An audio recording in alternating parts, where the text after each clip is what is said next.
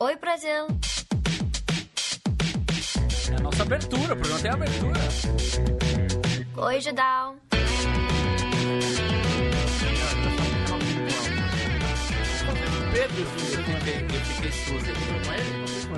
O, o maestro da nossa música de abertura. Ele é a pequena Laurinha. Pequena, Pequena Laurinha. Laurinha. É um Maravilhosa. amorzinho aquela menina, né?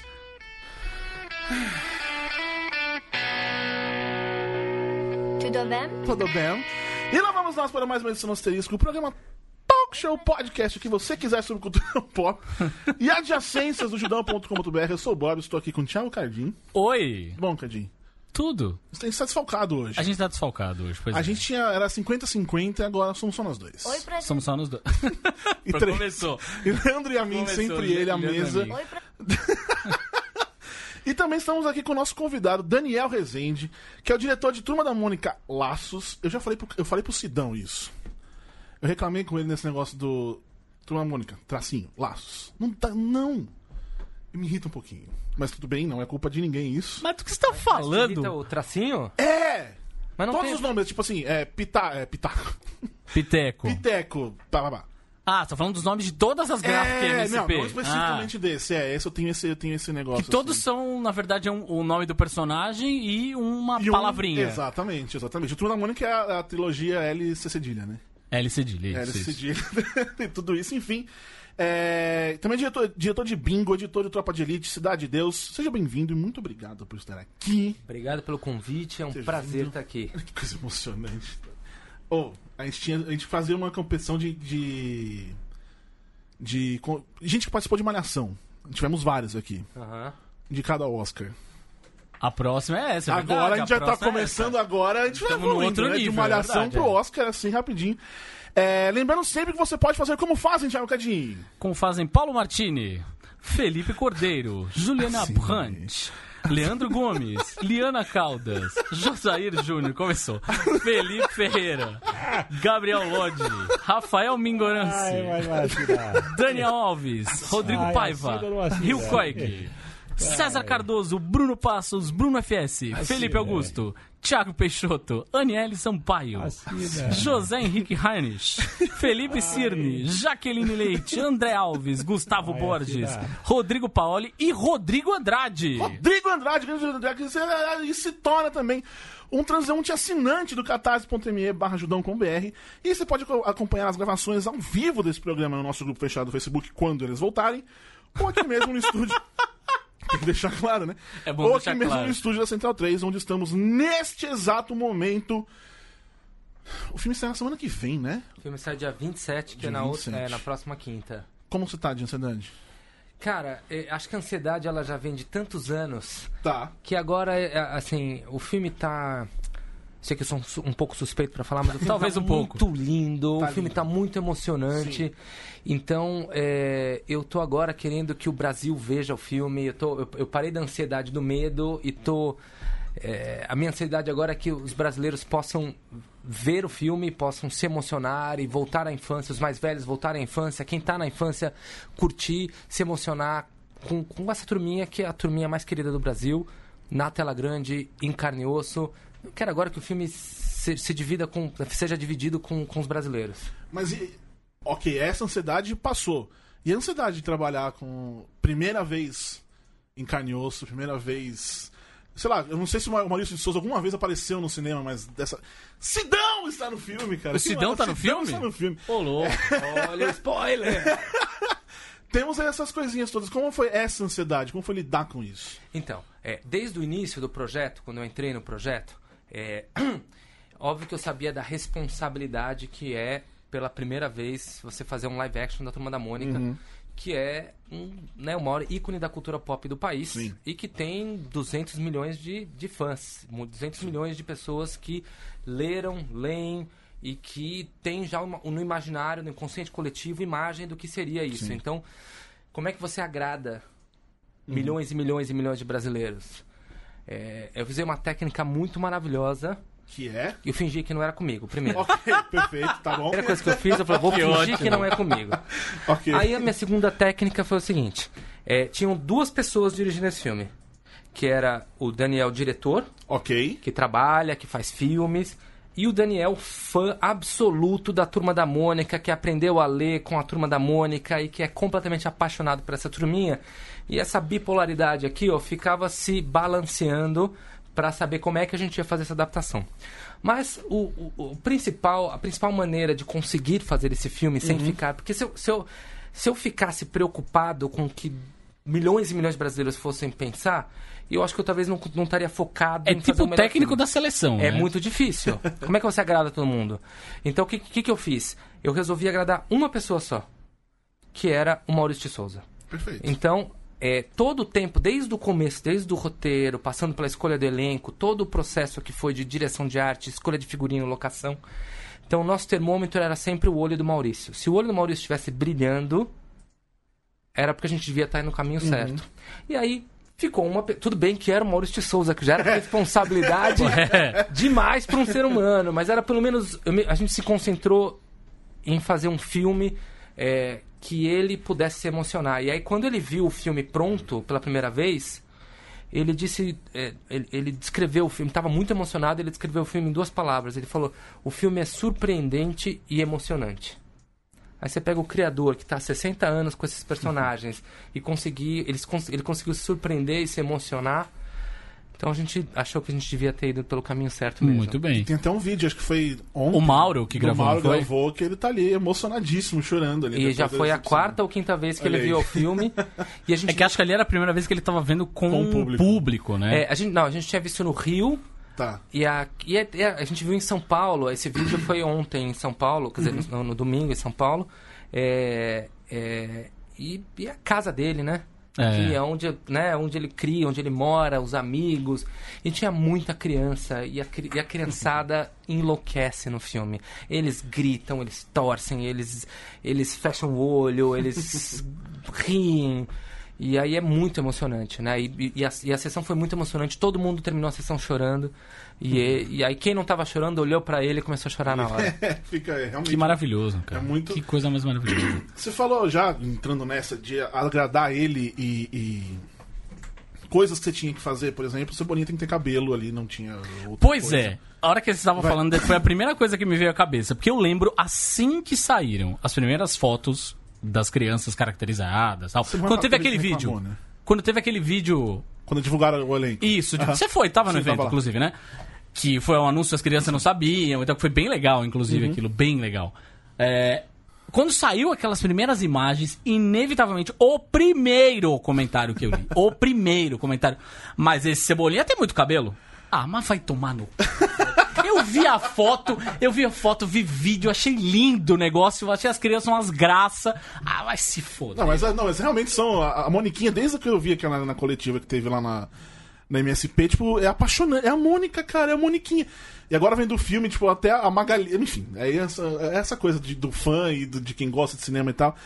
Mas é que é, tem algumas mudanças. Mudanças, não sei se tem que podemos dizer assim, mas. Adaptações. Adaptações disso. Mas, tipo, Limoeiro virou uma cidade.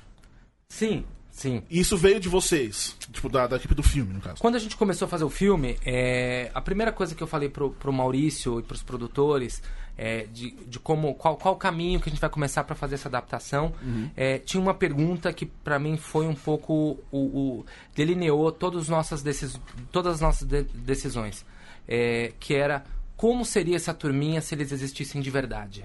Tá. Então essa, essa, essa, essa, esse mantra foi um pouco o que definiu todas as escolhas que a gente teve que fazer para essa adaptação. E nisso incluía é, é, Cebolinha não tem cinco fios de cabelo. E eu vou confessar aqui que a gente fez esse teste. Ah, chegaram a fazer. A gente fez o teste com o Kevin, a gente botou. A gente não, não deixou ele careca, mas a gente botou uma prótese, deixou ele careca Tá. na maquiagem e depois fez um implante de. de- não eram cinco fios, mas assim, que Sim. imitavam. E parecia um pequeno alienígena. Coitado, velho. Puta que pariu. mano. E aí a gente fez o teste do cascão com um tufinho de cabelo só aqui em cima. E aí, vocês lembram do Goonies que tinha o, o, o, O slot. o slot? Maravilhoso. E aí a gente falou assim, né? Assim, e todo o processo passou de alguma forma pela aprovação do Maurício, Sim. né? Então é, a gente fez muitos e muitos testes de caracterização, mas é, essa pegada de como seria a turminha se eles existissem de verdade, eu achei que era a, a, a maneira mais honesta de fazer essa adaptação. Porque, né, você vai fazer. O Cebolinha não tem cinco fios, o Cascão não é um menino que nunca tomou banho. Ele é um menino que morre de medo de água. A Magali não vai comer 10 melancias, mas ela come pra caramba. A Mônica não levanta um carro. E aí isso foi delineando um pouco é, é, o que seria o bairro do Limoeiro. Onde você acha casas que saem no gramado, é onde você acha casas, ou praça que não tem poste, não tem fio. É muito difícil. Então, assim, sim, virou uma pequena cidade. Não é grande, mas é uma pequena Sim. cidade. É que tem uma praça, que tem algumas ruas, mas que as casas saem na, na- no gramado. E, e a gente manteve todo o lúdico, todo o colorido, toda a essência do universo Maurício de Souza, mas sempre aquelas casas não só existem como elas existem. Né? A gente, evidentemente que a direção de arte pintou as casas e trabalhou, e trocou elementos, e colocou cerquinhas e tal. Mas assim, é, tudo no filme existe.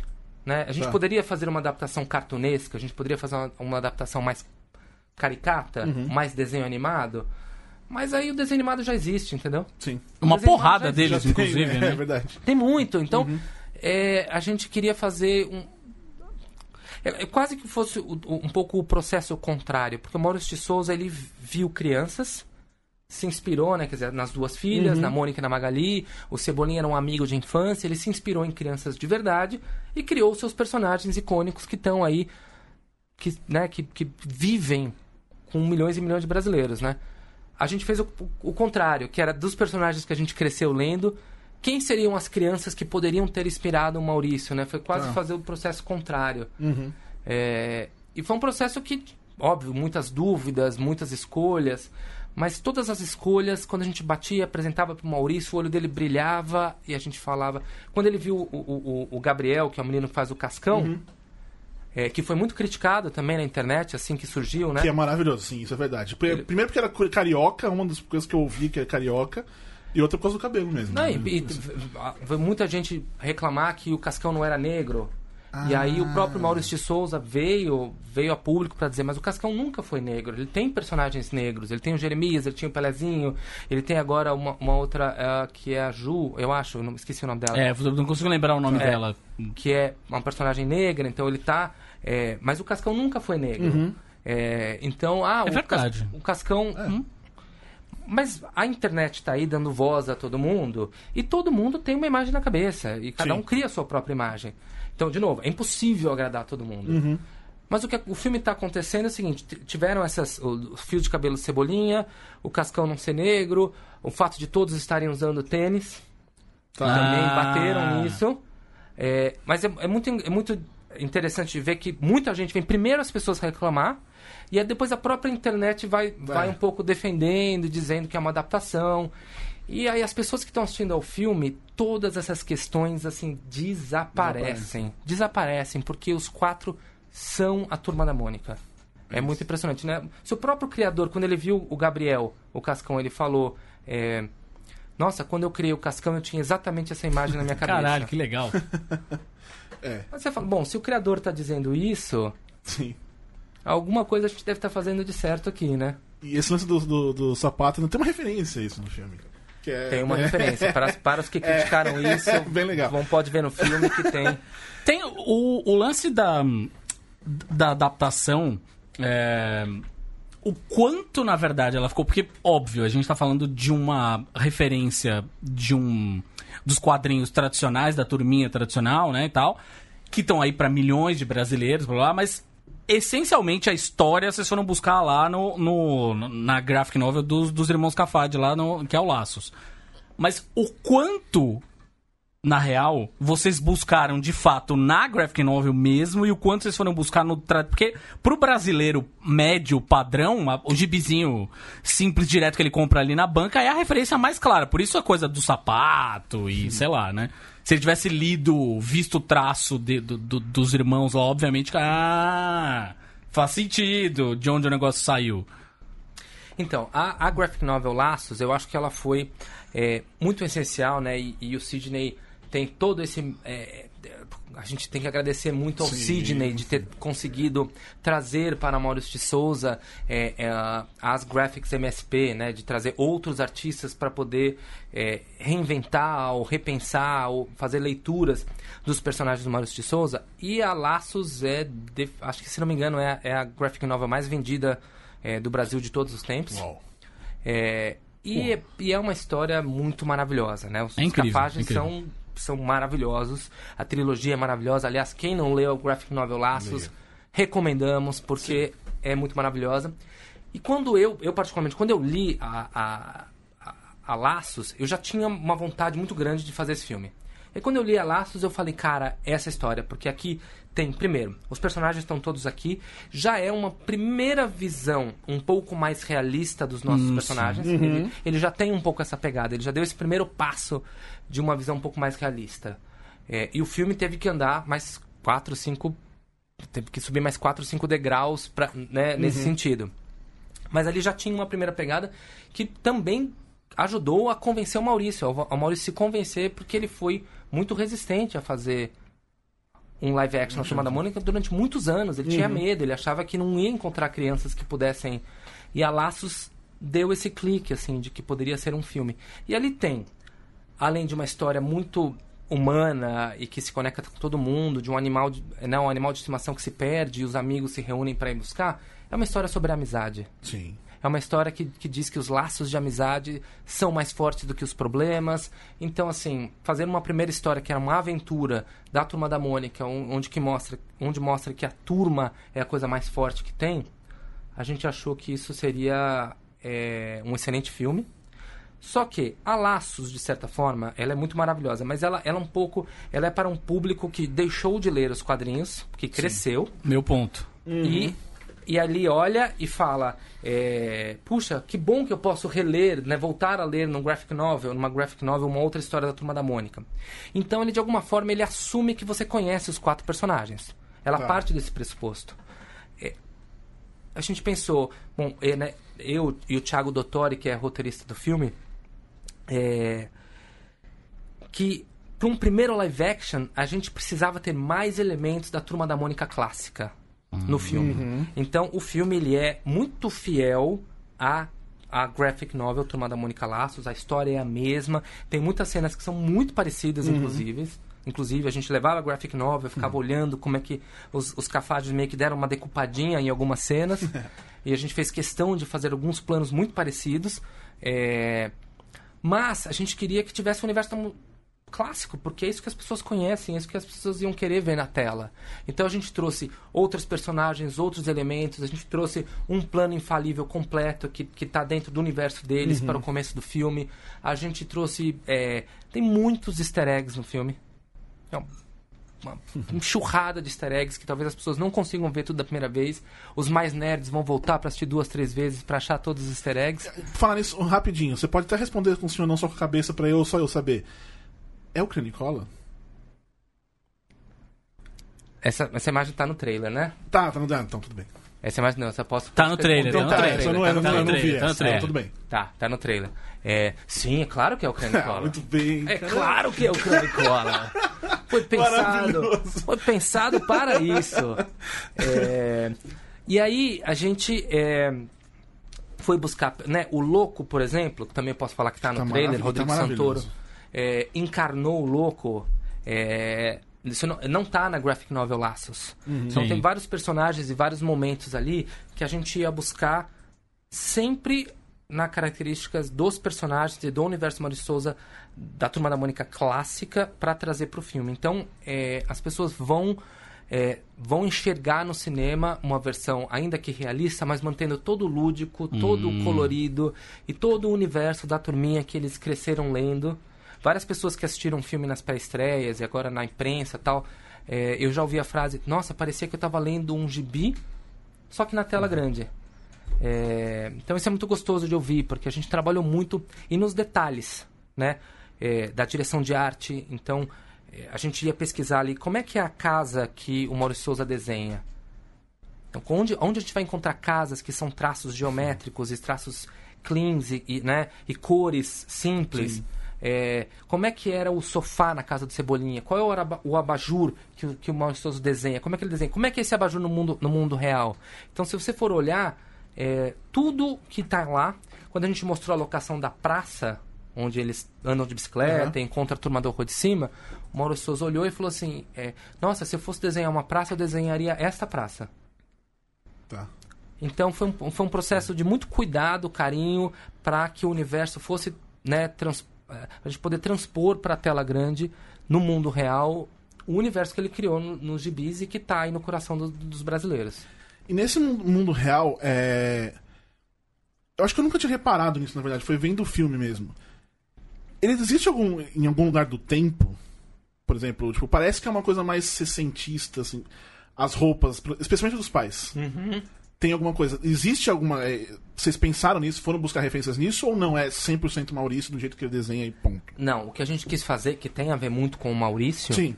é, é fazer um filme que fosse atemporal. Tá. Então esse filme, se você assistir o filme, ele pode acontecer hoje. Sim, absolutamente. Sim. Mas você não tem elementos que datem o filme. Né? Ele poderia acontecer nos anos 80, igualzinho. Total. Igualzinho ele tá lá. Porque hoje usam-se as mesmas roupas que se usavam nos anos 60, releituras dessas roupas. é, os telefones, tem, tem gente que pode ter telefone mais antigo, mas você vê que não vai ter celular no filme. É. Né? Se eles vão ver uma notícia, eles vão ler no jornal. Então a gente. E os carros são carros que. A gente estudou todos os traços de carro do Maurício de Souza. Quais são os carros que, é, que têm esses traços, mas que estariam aqui até hoje? Tá. Né? Então, se você olhar todos os carros, eles poderiam estar na rua hoje. Uhum. É, mas então teve esse cuidado de deixar o filme atemporal, ao mesmo tempo dentro do universo do Maurício. Também com o celular acabava o filme em dois segundos, né? É, velho. Você resolve. É, não, e tem a graça. E, e acho que perde um pouco a graça, enfim, né? Dessa coisa das crianças ficarem é brincando no isso, celular e tal. blá, verdade, blá. né? No fim das contas. A turma ia ficar no celular, né? A turma ia ficar no A- celular. o Maurício de Souza sempre, né, todas as histórias dele há 60 anos, sempre frisou essa coisa da brincar na rua, Isso, brincar no sim, campinho, sim. brincar no gramado, a turma junta brincando. Então, é, é, eu acho que o filme também tinha que, de alguma forma, representar isso. O quanto de gente. Fora o, você tá falando do Maurício, a primeira pergunta, na verdade, é essa. São duas perguntas. A primeira é essa, assim. O, o Maurício no dia a dia do filme, como é que foi pra vocês? Assim, tipo, era, ele era alguém que vocês procuravam? Ou era um cara que tinha uma cadeirinha sentada no set ali, ó? Fica aqui, tu vai ficar aqui e vai acompanhar tudo. Não, ele não, ele não participou assim tão, de, tão próximo, mas ele, ele, ele supervisionou tudo. Então, tudo que a gente fazia, a gente mandava para ele roteiro, é, elenco, arte, figurino, ah, caracterização, e ele ia aprovando, pedia mudanças às vezes, ele pedia mudança principalmente é, no traço, quando o Cebolinha faz o plano, ou faz um, ah, faz o, o cartaz da Mônica, é, chamando de dentuça. é, então, ele cuidou bastante. eu- tinha uma coisa que eu sempre falei e falava que era o filme tinha que ter o DNA próprio. Então, como eram crianças de verdade, o desenho que, ele, que o Cebolinha faz não podia ser o mesmo desenho do gibi. Ele não podia se desenhar com cinco fios de cabelo, porque ia te jogar pra fora desse mundo da realidade. Só que qual era esse, esse traço novo que de alguma forma te remetia ao personagem que você vê no quadrinho e ao mesmo tempo remetia ao Kevin ou a Júlia que faz a Mônica, o Kevin que faz o Cebolinha. Então, é, o Maurício de Souza, ele mesmo fez os, os traços que deveria ser o traço Cebolinha, ele mudou algumas coisas e pediu algumas mudanças, mas ele basicamente ia gostando de tudo que a gente ia fazer, fez, pediu mudanças no roteiro, é, muito preocupado sempre com com seus personagens e com seu universo. Afinal de contas, tem dado certo aí nos últimos 60 anos. né? Parece que alguma coisa Alguma deu coisa certo. funcionou, É. alguma Alguma coisa coisa funcionou. desse mundo ele deve entender e a gente só ouvia e dizer, claro, vamos lá e vamos trabalhar. E como é pra você, como criador, ter toda essa, essa aprovação o tempo todo? Se era bom, se pra você não importou tanto? Era um aprendizado Tá. pra mim. É, para mim eu encarava como um aprendizado, porque eu tava ali pra tentar trazer a minha expertise, talvez, se eu posso usar essa palavra, hum, como cineasta, como, como uma pessoa que trabalha no cinema, é, trazer a- o, o meu sonho e a minha dedicação como fã, Tá. É, mas o tempo inteiro era uma preocupação de ser fiel ao universo dele, aos personagens, e que se, ele- se o olho dele não estivesse brilhando, a gente ia continuar trabalhando até o olho dele brilhar. Tá. E isso foi durante todo o processo. Aí na filmagem, ele foi alguns dias, mas ele não ficava lá filmando. Ele confiou muito na gente, ele, ele Ah, dava que muita bom, liberdade, mas sempre aprovando, sempre olhando e sempre dando o aval e, e, e dando a bênção para dizer pode ir por aí, ah, por aqui vai. E nessa de não agradar todo mundo e internet, voltando ali um pouquinho, uma coisa que eu reparei no, no filme, e, mas aí eu tenho coisa. É, até quase pessoal. Não, não chamam a Mônica de gorducha.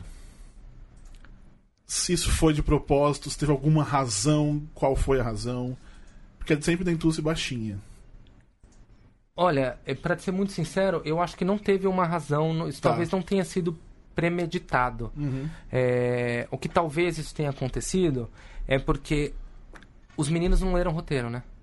Nenhuma criança leu roteiro. Como, como, como foi isso? Ah, mas aí tá o pulo do gato. É, todo o elenco adulto leu o roteiro Tá. e, sabia as falas, eu ensaiei com eles, com as crianças, mas nenhuma criança leu o roteiro. Porque eu achava que. a gente achava que se as, as crianças lessem o roteiro, eles iam dar aquela atuação infantil típica do ator mirim brasileiro que lê o roteiro e fala, fala sim, porque eu tô muito feliz. Ah, mas você tá muito triste. Tá. E aí era tudo que eu não queria, era um filme com esses personagens em que a gente olhasse e olhasse aquela atuação infantil e falasse, hum. então, para isso Tá. o que dificultou muito a nossa vida como como produção do filme, para mim como diretor e para toda a equipe. é, então a gente fez um trabalho de preparação de elenco que durou alguns meses, com Tá. um preparador de elenco, com Luiz Mário Vicente, que é um preparador de elenco que eu já tinha trabalhado no Bingo. É, então a gente subia todas as cenas na base da improvisação. A gente contava pra eles, vai acontecer. Eles todos tinham lido a graphic novel Laços Tá. e conheciam os personagens porque todos nós conhecemos. É, eu costumo falar assim, eles conheciam os, em vez de falar eles conheciam os personagens como ninguém, é dizer, eles conheciam os personagens como todo mundo, Perfeito. Sim, né? faz Sim. todo sentido. E aí, é, aí a gente ia na base da improvisação e contava mais ou menos o que acontecia e deixava eles fazerem. Então, os diálogos, óbvio que os diálogos no roteiro, o roteiro do Thiago Dottori era muito preciso, muito redondo. É, eu acho que tiveram. Teve uma cena no filme que estava no roteiro que a gente cortou só. Tá. Tudo que estava no roteiro tá lá. Uhum. Só que tá um pouco na, na, na- na voz dele, nas palavras deles, no jeito de falar deles e na maneira deles. Então, às vezes a gente dava uma ou outra fala que eram muito essenciais pra cena, mas, sim, as falas do Cascão, da Mônica, da Magali, eh, são todas da cabeça deles. Falando tudo que tava no roteiro, mas Sim. assim. é, então isso deu uma, uma veracidade, uma verdade para aquelas crianças que. Que é- maravilhoso isso, É. cara. Não, e agora ele falando isso, tipo, é, novamente, pra mim a Magali é, é, é o melhor personagem, assim, dessa.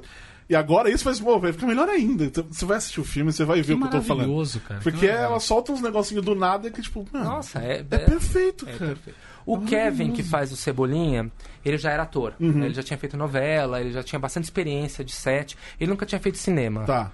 E ele se espantou com, com, com cuidado e com a delicadeza. que- Porque cinema pra mim é sutileza, cinema pra mim é, é detalhe, Uhum. cinema pra mim é. Então ele, ele ficou muito espantado com isso, porque ele já tinha feito muita televisão, tinha feito novela. Então ele já tinha, mas ele tinha muita experiência, ele, ele é muito completo como ator, o Kevin. O Gabriel que faz o Cascão, a Laura que faz a Magali e a Júlia que faz a Mônica, nunca tinham feito nada. Então era um, era um, Tá. tipo, pra eles era um universo completamente novo. Então eu acho que essa vivência dos quatro que ficaram muito amigos nessa preparação e começaram a se ajudar é, e também brincavam e se zoavam Uhum. é, e, e eram crianças. A gente É, deixava eles serem crianças. Eu nunca tirei o criança deles. Então no set de filmagem sempre tinha um espaço pra eles brincarem enquanto não tava rodando, Tá. porque o cinema, você sabe qual é a coisa que você mais faz no cinema, né? Espera. Você espera, espera, espera. Roda, roda, roda, roda. Espera, espera. É isso que, né? Sim. Então as crianças tinham um lugar, eles tinham um professor pra pra estudar Uhum. enquanto eles estavam na preparação, porque a gente filmou durante as férias. Tá. Mas eles tinham é, um acompanhamento psicológico, professor, e tinha uma equipe que ficava lá pra é, brincar com eles e fazer. Então eles nunca deixaram de ser criança. Pra eles foi uma grande diversão disfarçada de trabalho ou o contrário. Foi um trabalho disfarçado de diversão, não sei muito bem. Eles confundiam. É, mas eles ficaram muito amigos. Muito, Tá. muito amigos.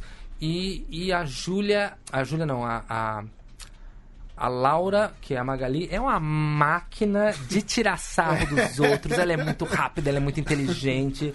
Ela é uma. Que, olha assim, se, ta, se Tata Werneck me, me, me estiver ouvindo agora, ela é uma mini Tata, ela é muito rápida. ela, é, ela, é, ela é um socorro. É realmente maravilhoso. Muito maravilhosa. Maravilhosa. Todos, todos os quatro são Sim, muito maravilhosos. sim, sim. O Gabriel, que faz o Cascão, ele tinha cada tirada. assim, ele transformava as falas de uma maneira que é, é- era inexplicável. Era tudo dele. Era também, assim, muito engraçado. O, o Kevin com uma precisão na atuação. Qualquer coisa que você precisava dele, ele te entregava. Mas, por falar nisso, chorar. Eles choraram. Foi fácil?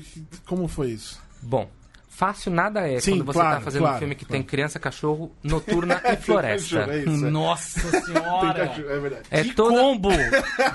E tem quantos? Seis, sete cachorros. Noturna, floresta, quatro crianças todos os dias e mais as Tá. outras crianças. É, Então nada é fácil. Sim, tá. Né? Tudo, ainda mais quando o diretor resolve que, os, que, os, que as crianças não podem ler o roteiro. É, pra facilitar um pouquinho Vai mais. facilitar um pouco, Sim, acho. é. Então nada é fácil. Mas assim, chorar, é, a gente não usou, a gente não pisou no pé de ninguém. Tá. A gente não usou alicatinho de unha, não, é brincadeira. Zoeira, zoeira, desculpa. Tudo que a gente fala na internet pode ser usado fora de contexto. Ainda mais o cara que editou Tropa de Elite, vai vendo. Desculpa. Jamais. É, Não, na verdade, assim, a gente fez um, como eu falei, né, um trabalho de preparação é, de elenco é, muito longo, extenso, em que a gente ia. é, ia trabalhando emoções. Então, às vezes, a gente fazia cenas que nem estavam no filme. Tá. Era só pra tentar ver um, um- como a gente acessava a emoção, como a gente acessava a, a- o bravo, como a gente acessava o medo, é, como a gente acessava. E sempre de uma maneira muito lúdica, Uhum. né? Porque afinal de contas são crianças. É, e crianças a gente tem que ter um cuidado extra. Porque tudo que a gente fala nesse momento, imagina essas crianças que de repente viraram a turma da Mônica Sim, é. né? Então, é, a Júlia, que a- faz a Mônica, ela tinha uma dificuldade muito grande de chorar. Tá. Ela, nos ensaios, ela não chorava. E ela também, por incrível que pareça, ela tinha dificuldade no começo de ficar brava. Ok. E ela era a Mônica, ela tinha que chorar e ficar brava. Então, a gente, a- a- a- o bravo a gente conseguiu trabalhar bastante na, na, na, na preparação, mas o chorar era. Eu tava, eu tava com medo. Eu confesso aqui, ó. Tô aqui abrindo o coração que eu tava com medo. É, quando chegou no dia de fazer a cena em que ela chora, que eu não vou dar spoilers aqui, Sim. é, a gente. Era, era a cena. Era a minha cena preferida do filme É a minha também. que é a cena em que a gente subverte e a gente passa um layer a mais dos quadrinhos, Uhum. porque nos quadrinhos tem sempre algumas regras que sempre acontecem, você tem uma expectativa, e nessa cena vocês levam para uma expectativa do quadrinho e o filme te subverte com uma outra emoção muito humana, em que às vezes o quadrinho não chega. Uhum. E eu achava que o filme tinha que chegar aí, tinha que tocar no emocional das pessoas. É, e aí ela, a gente chegou no começo do dia, era a cena que eles mais gostavam na preparação. Os quatro. Era a cena para eles mais emocionante, mas a Júlia não conseguia chorar no- nos ensaios. Quando a gente chegou no dia da filmagem, a gente chegou na locação, eu chamei os quatro, pedi para a equipe ir para longe, fiquei só com os quatro e comecei a conversar com cada um deles e tentar acionar alguma coisa que os emocionasse. Então cada um me falou uma palavra no ouvido que emocionava cada um deles. Eu guardei, não vou revelar porque eu prometi Claro. para eles que Ah, Perfeito. claro, Não claro. não vou revelar Perfeito. cada- o que, que palavra cada um falou pra mim. É, e essa eu guardei essa palavra aqui.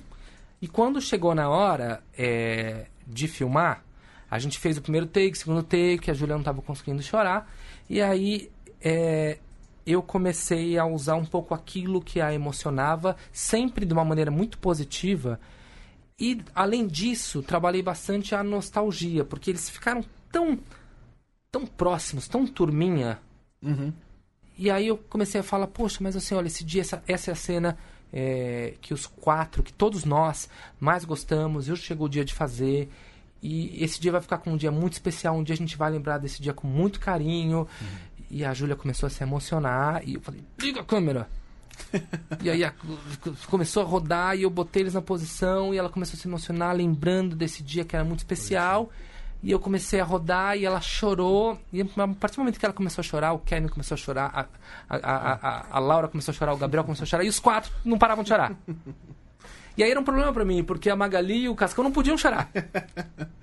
E eu tinha e foi difícil achar um momento em que eles não estavam chorando depois no, no material no material bruto para poder filmar, Mas dá pra ver que pelo menos ali tava um pouquinho. porque estavam. Sim, de fato. E porque bem ou mal é uma cena realmente muito emocionante sim, sim, sim. e que o cinema geralmente vai aos prantos. Uhum. Então, é, foi muito foi muito foi um aprendizado para todo mundo, assim, sabe? Foi e eles sempre lembram desse dia com muito carinho.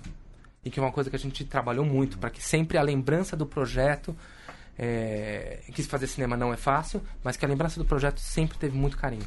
Essa, essa cena e a do, do louco pra mim são as. A do louco, eu amo o louco, cara. É o melhor Também personagem amo, amo mim, assim. Meu personagem favorito, no entanto, eu não sei se ele tá no filme. Não vi nos trailers, confesso que eu não reparei. Quem? O Chaveco.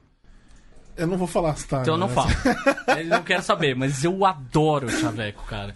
E acho, inclusive, já falei isso pro Sidão, inclusive. Acho, inclusive, um- uma falta de respeito ele não ter ganhado a Graphic MSP falou que- dele ainda. falou- Ainda, ainda. Ainda. É, esse ainda, rolou vai um, ganhar. O Sidão Enfim. falou alguma coisa. Daniel, você falou que você- você leu o Laços. Foi antes de chegar perto do filme? Foi, foi. Na verdade, antes de eu ler a Laços, é, teve um dia, foi antes de filmar o Bingo Rei das Manhãs, Tá. Eu um dia fiz essa pergunta por algum motivo que eu não me lembro agora. Por que, que nunca ninguém fez um live action na Turma da Mônica? Tá. Não consegui achar uma resposta que me, que me, que me satisfizesse. Eu falei, meu Deus. E aí me deu um- uma coisa assim: eu preciso fazer esse filme, preciso fazer esse filme, eu preciso estar envolvido de qualquer maneira nesse filme. Esse o Brasil precisa desse filme. É, Porque é o maior ícone da nossa cultura pop. Sim. E eu, no meu trabalho, tanto de montagem e como diretor, né, o próprio Bingo, eu tenho um pouco essa vontade. Eu acho que o nosso cinema olha pouco para nossa cultura pop. Total. Uhum. É, agora tá mudando, né? A gente tá tendo filmes de vários ícones pop é, do, do país, ou ícones, né? Do, do- do- brasileiros. Mas eu acho que a gente olha pouco. Então o Bingo era uma maneira, era uma vontade minha de olhar para os bastidores da televisão nos anos 80 Uhum. que, que é coisa mais pop, mais brasileira do que televisão. O Brasil não funciona. Você desligou a televisão no Brasil, acabou, ninguém faz mais nada. É, e principalmente nos anos 80, que regiu o que as pessoas pensavam e falavam. É, então, olhar os bastidores, entender o que, que acontecia por trás da câmera, o que acontecia quando alguém desligava um programa, o que acontecia depois. É uma vontade de entender um pouco isso. E o Turma da Mônica é, como eu falei, o maior ícone da cultura pop do país. E eu falei, por que, que esse filme não foi feito? Esse filme precisa ser feito, o brasileiro precisa ir ao cinema e ver na tela grande, em carne e osso, os personagens que todos nós amamos. E comecei a. Eu tava prestes a filmar o bingo, tava na loucura tal, mas eu falei, eu quero fazer esse filme, quero fazer esse filme. Comecei a estudar e acabei lendo a laços nesse processo. Tá. E eu falei, cara, olha aqui o filme. Já tá apontado o caminho aqui. E na Comic Con de 2015, vocês que seguem a Comic Con arduamente, eu tinha acabado de filmar o bingo, e na Comic Con de 2015, é, essa história é muito boa, vou contá-la bem resumida aqui. O Maurício de Souza anuncia que vai fazer o primeiro live action da Turma da Mônica, inspirado na Laços. E eu vejo essa notícia, caio pra trás, falei, morri, acabou, acabou tudo. E entrei em depressão, fui no final de ano na casa do meu pai.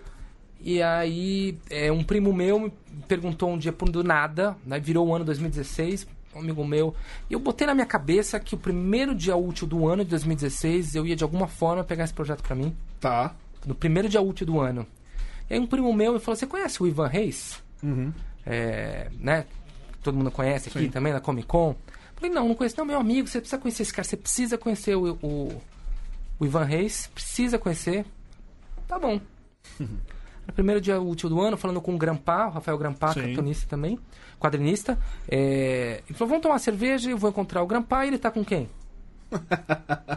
com o Ivan Reis. E eu contei um pouco essa história pra ele. Falou, "Pô, da Comic Con, o Maurício Souza anunciou, cara, mas eu que tinha que fazer esse filme. Eu, tô- meu sonho na minha vida é fazer esse filme. E aí ele falou, quando você quer fazer esse filme? Eu falei, não, eu vou fazer esse filme. E ele manda uma mensagem pro Sidão. e aí eu errei por 15 minutos, porque aí é meia-noite e 15 do primeiro dia útil do ano. O Sidão responde dizendo que a produtora ia entrar em contato comigo pra Meu conversar. Deus. E, e aqui estamos hoje falando do filme. Maravilha. Cara, o, o- Não só eu já li, como já escrevi isso, inclusive. É, o Maurício de Souza é o nosso Stan Lee, né? Sim. Agora, agora cada vez mais.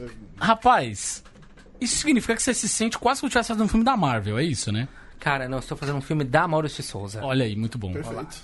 Muito bom. E eu acho que, assim, eu, eu sou um grande defensor da gente botar a nossa cultura brasileira e se olhar ali. Óbvio que a comparação com a Marvel, ela é inevitável. Óbvio que ela é inevitável. Que a comparação do Maurício Souza com o Stan Lee, ou até com, com o Walt Disney, né? Com desses Sim, grandes sim, ícones, com um desses, sim, sim, sim, sim. é, esses grandes ícones que contam histórias em quadrinhos ou animação, ela é inevitável. É, mas a gente tem o nosso Maurício de Souza e, e ter esse universo na tela, pra mim, é uma coisa que me dá é, muito orgulho de ter participado, porque é, eu acho que a gente vai. Né, você que assistiu o filme, você vê parte da tua infância na tela. sim. Né? Você, quem aqui não passou horas, horas e horas lendo essa turminha que, e que essas historinhas te consolaram, te, alegra, te, te deram alegria? Então você vê isso concretizado de carne e osso, é, eu achava que era muito importante. E mais do que isso, que, isso, que essa adaptação fosse feita com qualidade. Hum, qualidade sim. dramatúrgica, de fotografia, é, de direção de arte, de atuação. É, se você prestar atenção, a trilha sonora do filme é uma coisa. É um desbunde, Fábio Góes. Eu, eu gosto muito de falar o nome das pessoas que fizeram, porque eu acho que a certo. equipe é feita Sim. de muitas pessoas trabalhando em conjunto. O Fábio Góes, compositor, assim. É, A trilha sonora que ele compôs é uma coisa muito linda, em que a gente coloca ali o tema da Mônica, muitas vezes é, acidentalmente. Ah, o Azul Serra, que é o fotógrafo, fez uma fotografia muito maravilhosa. Então, é, eu, eu brigava muito isso, que a gente não. Pra gente ser popular, a gente não precisa ser ruim ou ser tosco. A gente pode, né? Porque o brasileiro, ele paga pra ver os gringos bem feito. Por que, que ele não vai atrás de um produto brasileiro que conecte com ele, que seja de qualidade? Então, a gente, a gente trabalhou muito pra isso também. Mas brasileiro paga pra ver a Dan Sandler, né? Então. Paga pra ver o Anderson Sandler. Mas aí, mas aí é uma coisa do mundo inteiro, na verdade. Esse mal, eu queria esse falar que a, mal- a, a gente tá falando da internet, a internet acabou de entregar uma, uma pergunta que eu não, não ia fazer, mas a internet apareceu aqui, uma notificação dizendo a notícia. Diz diretor de Turma da Mônica Laços, o filme vai ter continuação. Vai ter continuação?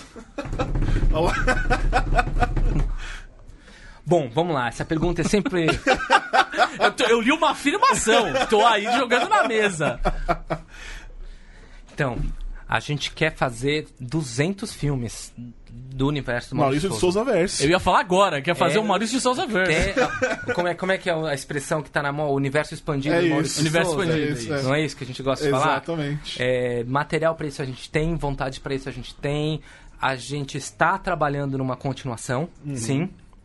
Mas a- todas essas continuações ou outros filmes do universo dependem muito do sucesso do Laços. Sim. Se os brasileiros forem ao cinema e se emocionarem com o Turma da Mônica Laços, a chance de a gente ter não só uma continuação, mas muito filmes, muitos filmes desse universo aumenta muito. Então depende muito de vocês, de divulgarem, de falarem e de, dos brasileiros de irem ao cinema assistir ao Turma da Mônica Como a gente fala sempre aqui, né, quando tem um filme nacional, Primeira semana. vai na primeira semana, porra. 27 de junho, vamos bater Isso. nessa data. A gente, primeira vez que a gente tá falando essa data, não? A gente pode falar. Falamos no vez começo, nós falamos vai. Ah, fala tá, mas mais. a cada três minutos a gente pode É falar isso, 27 de junho, nos todos os cinemas do país. Aproveitar que vai vir férias logo mais também. Assiste Pô, a é. primeira semana, mas aí em julho vai assistindo.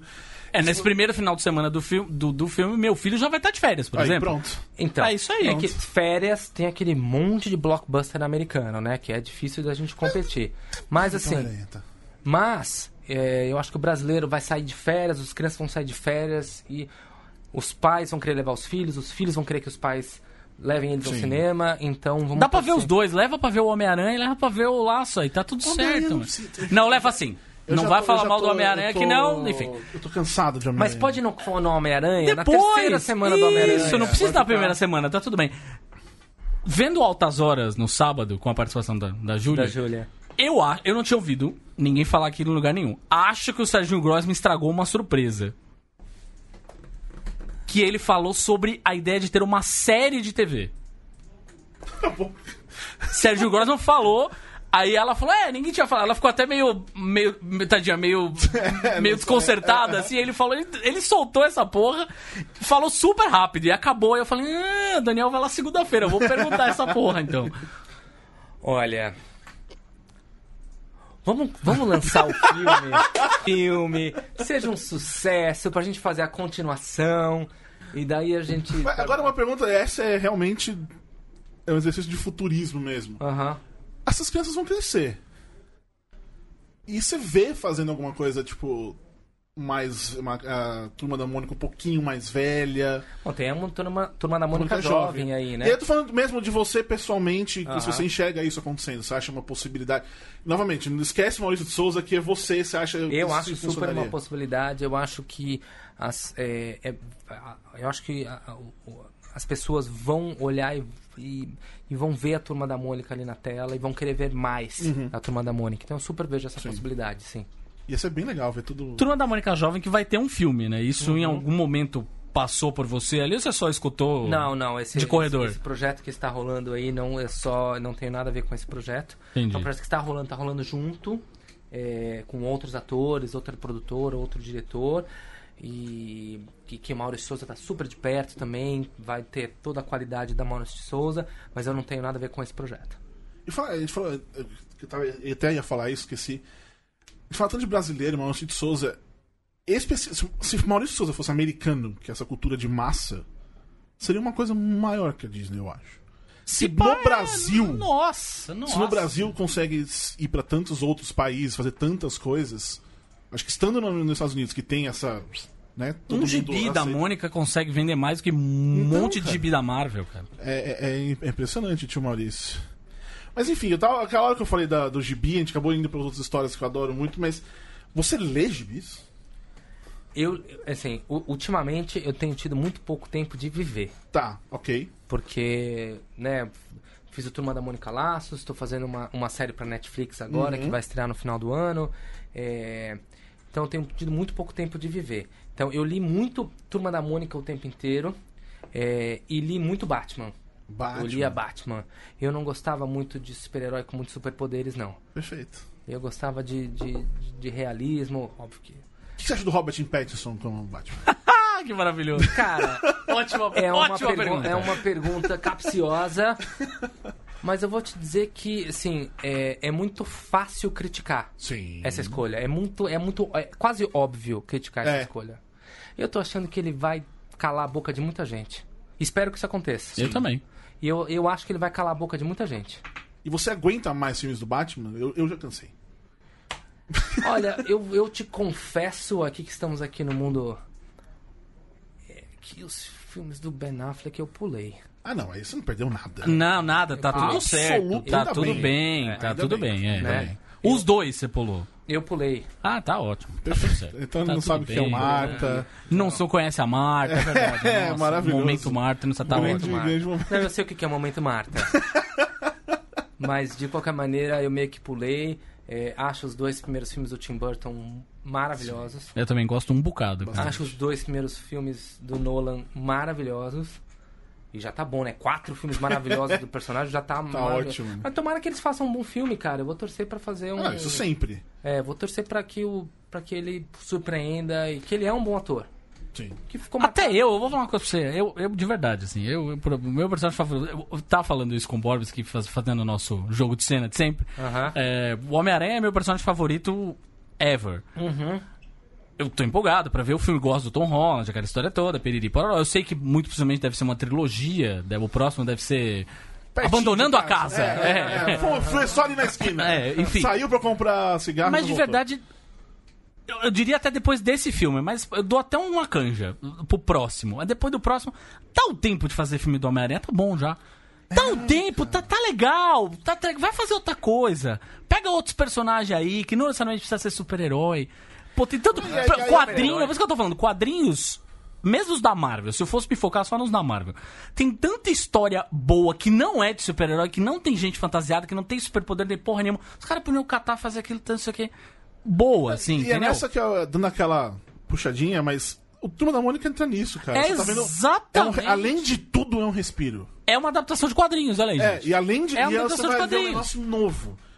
Nesse caso, literalmente, porque nunca ninguém viu, ninguém sabe como é ter uma Mônica. E se for parar, se for parar pra pensar essa coisa de Turma da Mônica jovem, Turma da Mônica dos Graphic M- MSP, tem história pra caralho Sim, pra contar, cara. Sim, sim, sim. Pra caralho, pra contar um milhão. Astronauta. Astronauta. cara. Vou fazer uma ficção científica brasileira. Olha aí, meu. O astronauta, cara. Maravilhoso seria isso. Tá tudo dependendo do sucesso de Laços, porque aí, meu amigo, aí vai de Chico Bento, Apenadinho, Eu Piteco, fiquei pode esperando. fazer. pela- Muito bem, desculpa ficar aqui, mas eu fiquei esperando. A não ser que tenha e eu não vi. Porque ele é um fantasma! Aliás, fica aí a dica. Se ele não apareceu mesmo e eu não vi, você pode falar que ele tá no filme. Tipo, você não viu, ele é fantasma. Ué? Não Ele é é um isso? fantasma, é, o tá Penadinho certo. está lá o tempo todo. É, e além. e- o que você gosta de ver de, de cinema? Cara, eu, eu gosto de filme bom. Eu sou. Ok, um, perfeito. né? Tá fácil essa resposta, mas assim. Mas Eu sou um fã absoluto de Martin Scorsese. Eu acho ele o maior Tá. gênio. eu, tipo, qualquer filme dele, mesmo o filme dele ruim, é, é bem isso mesmo. eu acho maravilhoso. é, Eu sou muito fã dele e pra mim ele. Tem filme ruim? seja- Do Scorsese? Cara, Tem um que eu não consigo terminar de assistir, sabia? Qual? É o meu. É o meu, é o meu calcanhar de Aquiles cinematográfico. Qual? Denis de Nova York. Eu não consigo terminar de ver. Realmente é um Eu não negócio- consigo terminar Ah, de é, ver. A eu, e- eu e minha esposa, a gente dorme na mesma cena, todas as vezes. Não, esse eu acho que nem é, nem é dos piores, mas tam, tam, tampouco tá longe de ser dos melhores. É, mas tem o, o Shutter Island. Um pouquinho. Você fala, mas, cara, eu acho ele genial e, e tudo que Sim, ele, como sim. ele pensa cinema, como ele faz cinema. É, para mim é a grande, grande inspiração. Vocês são um Sempre. parça agora, né? Vai fazer Netflix. É aí, olha lá. Vocês são um parça. Você tá um passo do Martin Scorsese agora, Nós estamos a dois agora, né? Só que- E e agora você virou diretor. Podemos dizer isso ou não? Não, eu acho que assim, eu nunca vou abandonar a carreira de montador. Tá. Mas acho muito difícil isso acontecer. Mas nesse momento agora, eu não penso em montar algum filme, não. Tenho muitos projetos que estão é, acontecendo e, e quero focar um pouquinho. Até porque eu passei 16 anos numa sala fechada com um computador. De vez em quando eu falava com o diretor. Aí eu comecei a conversar com o mouse, comecei a conversar com o monitor. E aí eu percebi que eu não via mais gente, eu não sabia me comportar em público. Aí eu falei, não, preciso ver gente, preciso falar Perfeito. com pessoas e também preciso contar as próprias histórias.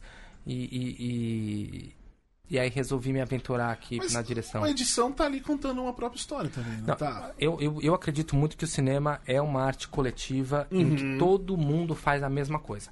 Figurino, ator, eh, diretor de arte, Tá. fotógrafo, eh, compositor de música, montador, todo mundo conta história. Né? Um objeto num filme conta história. Aonde ele tá, conta história. A luz que incide nele tá contando história.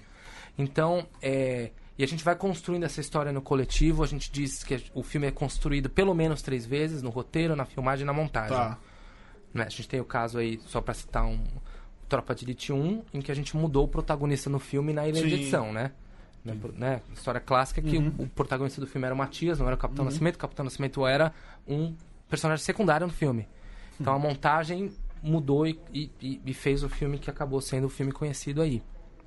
Então, óbvio que você pode mudar muito um filme na montagem.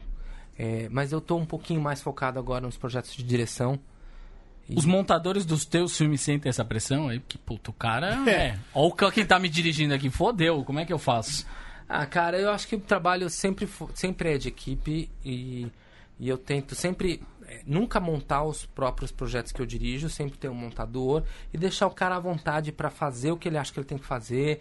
Muitas coisas ah, vêm diferente do que eu tinha pensado, vêm muito melhores, vêm muito melhor e às vezes outras não, eu tinha imaginado um jeito, vou, pô, vamos tentar ver desse jeito. Mas é sempre na base da colaboração, cara. Eu acho eh, um pensamento hierárquico no cinema de cima para baixo muito ruim. Óbvio que você tem um diretor, que é o comandante do navio, que vai dizer para todo mundo o caminho, ou pelo menos, né, de- dar, dar condições de todo mundo ir caminhando para o mesmo lugar. É, mas o cinema é colaborativo, e se não for assim, tá errado. Tem uma frase que o Luiz Bolognese, que é o roteirista do, ah, do Bingo, e também fez a supervisão do roteiro aqui, junto, né, do roteiro do Thiago Dottori, ele diz uma coisa que uma frase que eu gosto muito, que ele fala: "O cinema é o seguinte, cara, se você que está fazendo o filme, se você não se divertir, não se emocionar, ninguém vai. Perfeito. Se você não se divertir fazendo esse filme, se você não se emocionar fazendo esse filme, você não vai imprimir na tela. Então, você primeiro tem que acreditar naquilo e tem que se emocionar e tem que se divertir com, a- com, com aquele projeto. Então, tem que ser na base da colaboração. Perfeito. Perfeito. É, isso que o Daniel falou, da, tipo, do copo tá aqui, isso faz parte, tá contando uma história. Diquinha! O canal no YouTube Every Frame a Painting. que é perfeito pra essas É coisas. maravilhoso. E tem um vídeo que pra mim é o sobre cadeiras. Enfim, procurem lá, eu não lembro o que é, mas é sobre cadeiras. Que mostra exatamente isso. Cada cadeira, o que, que aquela cadeira significa, por que, que ela tá ali, iluminada de tal jeito. É, é- sério, é um negócio que você fica assistindo e é apaixonante. É nessa hora que você começa a se apaixonar mais por cinema mesmo, de verdade, do os, que só vídeos uma deles, diversão. os vídeos deles são muito maravilhoso, maravilhosos. é São maravilhoso. Pra quem tá estudando cinema, Sim. vale a pena ver os vídeos porque são muito maravilhosos. Nosso tempo está acabando, Cardinho. Tá acabando, imaginei. Imaginei Você dizer imaginou, essa Cardinho? frase. Em algum momento eu teria que dizer É, isso. você tava aqui de olho no relógio, né? Por isso que eu imaginei que você ia falar Ah, essa Muito frase. bem, muito bem. É, nós temos uma playlist hoje, esse, nesse programa. Temos. E qual que ela é? A playlist é uma playlist só com cantoras chamadas Mônica. Ah, você não conseguiu. Consegui, juro, rapaz. Juro. Tem Mônica Salmaza, evidentemente, tem outras cantoras brasileiras. Não, Mônica Salmaza é maravilhosa, uma voz incrível. Ok. Ouçam. É, cantora de MPB, mas tem uma série de outras cantoras brasileiras chamadas Mônica. Tem umas cantoras latina, cantando em é espanhol. Uma italiana. Baixinha, com uma vozinha fininha. Eu não Essa lembro. Tem Mônica. uma cantora de soul americana que chama só Mônica. Mônica. Apenas tão somente. Ok. E por aí afora. Tem um monte de Mônica pra você escutar. Tá. Tem a Umas- musiquinha da Mônica? Sua Mônica, sua Mônica. Não coloquei, porque eu achei que ia ser óbvio demais. Eu não quero ser uma Perfeito. pessoa óbvia. Perfeito. A pessoa vai ao cinema assistir o filme, que É o tema isso da aí! música, Mônica vai estar lá. Tá lá. É, é legal. A hora que eu ouvi, bem na hora do, do título, você fala, ah, que criança muito feliz. Daniel, então vamos lá. 27 de junho, Turma da Mônica. 27 Laços. de junho, a gente passou mais do que 3 minutos pra É falar isso, de é verdade. 27 de junho, não nessa- é, na próxima quinta, Isso. é, estreia Turma da Mônica Laços e Cinema Nacional, como vocês falaram. Uhum. Primeiro final de semana é muito importante, porque aí o filme dobra pro segundo. Aí, se ele for muito bem, ele vai pro terceiro. E vai. E depois chega o Rei Leão, e aí vai ser difícil. Tem, é verdade. então, meu Não, amigo... o Rei Leão é bem antes do, do Homem-Aranha ainda, né? Não, é depois, é depois. É depois? É depois. Ah. é. É porque o Homem-Aranha é 4, né? Acho que sim. Eu não faço Não, não nada. faz, não fala É, data. esquece. Tá bom, não é, não é, não vai estrear. é É o isso. Turma da Não, Só Mônica. pela Mônica Laços. 27 de Homem junho. o quê? Ah, Quem? Não, não, então. Não conheço. Carrapato? E depois tem a série do Netflix, que sai no final do ano. Sai no comecinho de novembro, chama Tá. Ninguém Tá Olhando. E que mais? Tem mais alguma coisa planejada ou parou aí? Vamos, faz... Vamos lançar Ok. o Turma da Mônica Laço. Uma coisa de cada vez, uma- né? né? Aí a gente pode falar o que que vai ser o próximo projeto na sequência. Perfeito. Daniel, muito obrigado de novo por ter vindo. Obrigado a vocês. Cara, bem foi, legal. foi maravilhoso. É, semana que vem a gente volta. Voltamos. Cada vez menos. Semana que vem tem só eu. O pessoal cadinho, daqui a pouco só fica eu, só olhando sozinho. pra mim, vai, imitando. É, então é isso, meus queridos amiguinhos. Turma da Mônica Laços, 27 de junho nos cinemas. Assistam e aquele beijo, outro. Tchau. Tchau.